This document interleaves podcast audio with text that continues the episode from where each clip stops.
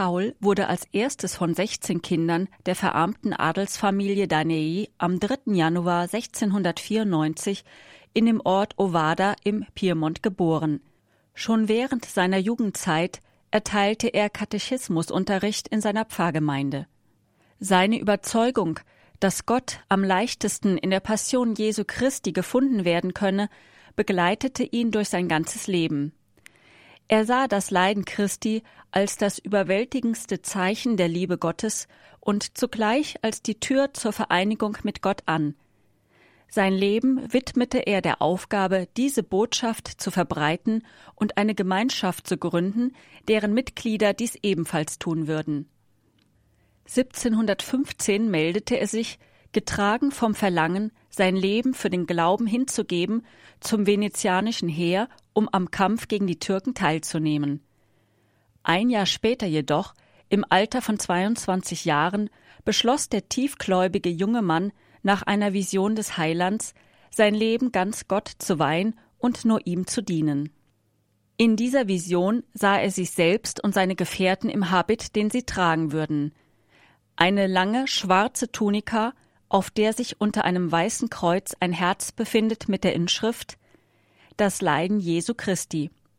Während der Vision hörte er die Worte Das soll zeigen, wie rein ein Herz sein muss, in das der heilige Name Jesu eingeprägt ist.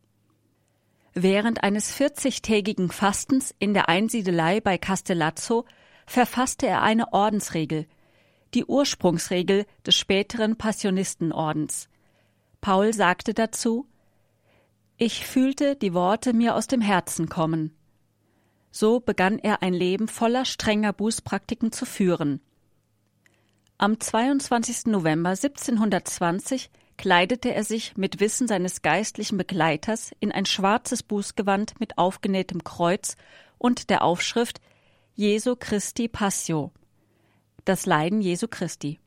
Seit diesem Zeitpunkt gab er sich selbst den Namen Paul vom Kreuz. Es dauerte nur fünf Jahre, bis der 31-jährige Paul vom Papst Benedikt XIII. die Zustimmung zur Gründung einer Ordensgemeinschaft erhielt. Sein jüngerer Bruder Johann Baptist war das erste Mitglied dieses Ordens. Sie wurden zusammen am 7. Juni 1727 im Petersdom in Rom vom Papst selbst zum Priester geweiht. Pauls Absicht war es, einen Orden zu gründen, in dem die Brüder ihr Leben mit der Tatkraft der Jesuiten und in der Einsamkeit der Kartäuser führten. In der Folgezeit bis zur Errichtung des ersten Klosters der Passionistengemeinschaft lebte Paul vom Kreuz teilweise in völliger Einsamkeit, teilweise zog er predigend durch das Land. Er unterrichtete das Volk, predigte Buße und erzählte den Gläubigen von den Leiden Jesu Christi. Das Volk achtete und liebte ihn und sah in ihm schon zu Lebzeiten einen Heiligen. Bis heute wird Paul vom Kreuz zu den größten Predigern seines Jahrhunderts gezählt. Im Jahre 1737 errichtete er zusammen mit seinem Bruder das erste Kloster der Passionistengemeinschaft auf dem Monte Argentario in der Nähe von Orbetello an der toskanischen Mittelmeerküste. Diesem Ordenshaus gab er den Namen Ritiro, was Abgeschiedenheit bedeutet. Die dort lebenden Brüder nahmen den Namen apostolische Missionare an. Mit dieser Bezeichnung wollten sie zum Ausdruck bringen, dass sie sich dem Gebet widmen, losgelöst von der Welt, von den Dingen, von sich selbst. Alle sollten den Namen eines Jüngers Jesu Christi zurecht tragen. Dieses erste Kloster wurde aber nach langen Bemühungen erst am 15. Mai 1741 offiziell von Papst Benedikt XIV. anerkannt und bestätigt. Von 1744 bis 1769 führte Paul ein eifriges Predigerleben und wohnte im Kloster bei Vetralla. Damals war er schon der formell gewählte General des neuen Ordens, der kurz vor seinem Tode bereits 200 Mitglieder in zwölf Häusern zählte. 1771 entstand ein weiblicher Zweig des Ordens, die Passionistinnen, dessen erstes Haus von ihm in Cornetto gegründet wurde. Die Congregatio Passionis, so der lateinische Name der Passionisten, wirkt bis heute in vielen Ländern der Welt, besonders auch in Amerika. Die Mitglieder des Ordens legen außer den drei üblichen Gelübden noch ein viertes ab. Sie geloben, die Andacht zum Leiden Christi zu fördern. Ihr Gründer, Paul vom Kreuz, verbrachte die letzten Jahre seines Lebens in Rom, im Kloster bei der Basilika der Märtyrer Johannes und Paulus. Dort verbrachte er auch viele Stunden durch eine Lähmung an den Stuhl gefesselt in der Gesellschaft der Mystikerin Rosa Calabresi, der er seine eigenen mystischen Erlebnisse anvertraute. Er starb am 18. Oktober 1775 im Alter von 81 Jahren eines friedlichen Todes. Sein Sterbezimmer blieb so, wie es der Ordensstifter für immer verlassen hat. Die Ordensbrüder, die hier im Zentrum der Stadt Rom nach wie vor ihr Generalat haben, bewahren in den Räumen, die in den letzten Lebensjahren Pauls zu Hause waren, die Erinnerungen an ihr großes Vorbild. Die Räume liegen im Erdgeschoss des wuchtigen Klosters am Celio, südlich vom Kolosseum. In der bemerkenswerten Klosterkapelle werden die Reliquien des großen Predigers, Gründers und Missionars aufbewahrt und verehrt.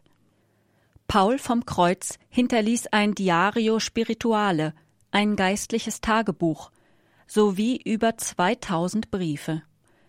In ihnen wird die Gestalt eines der größten Prediger des 18. Jahrhunderts sowie eines tiefen christlichen Mystikers erkennbar – er ist geistig verwandt mit der heiligen Teresa von Avia, Johannes vom Kreuz, Franz von Sales und den deutschen Mystikern Johannes Tauler und Heinrich Seuse.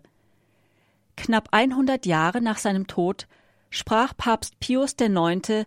Ihn am 29. Juni 1867 heilig. Paul vom Kreuz ist auf Darstellungen im schwarzen Habit seiner Ordensgemeinschaft abgebildet. Als Attribute hat er ein Buch, Lilie, Kreuz, Rosenkranz, Totenkopf oder Leidenswerkzeuge bei sich. Aus dem Jahr 1773 existiert ein authentisches Abbild von ihm. Auch wurde nach der Totenmaske ein Gemälde angefertigt. In einer Schrift von ihm heißt es Der Dienst Gottes verlangt nicht gute Worte und gute Wünsche, sondern wirksamen Einsatz Leidenschaft und Mut.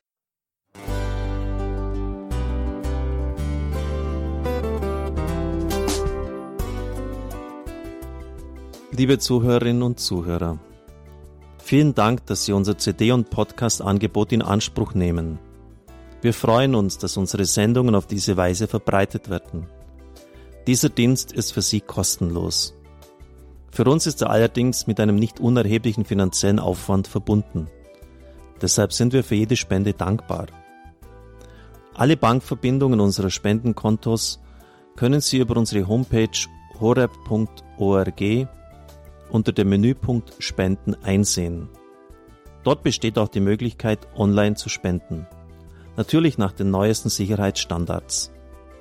Sie können diese Informationen auch bei unserem Hörerservice unter der Telefonnummer 08328 921 110 erfragen.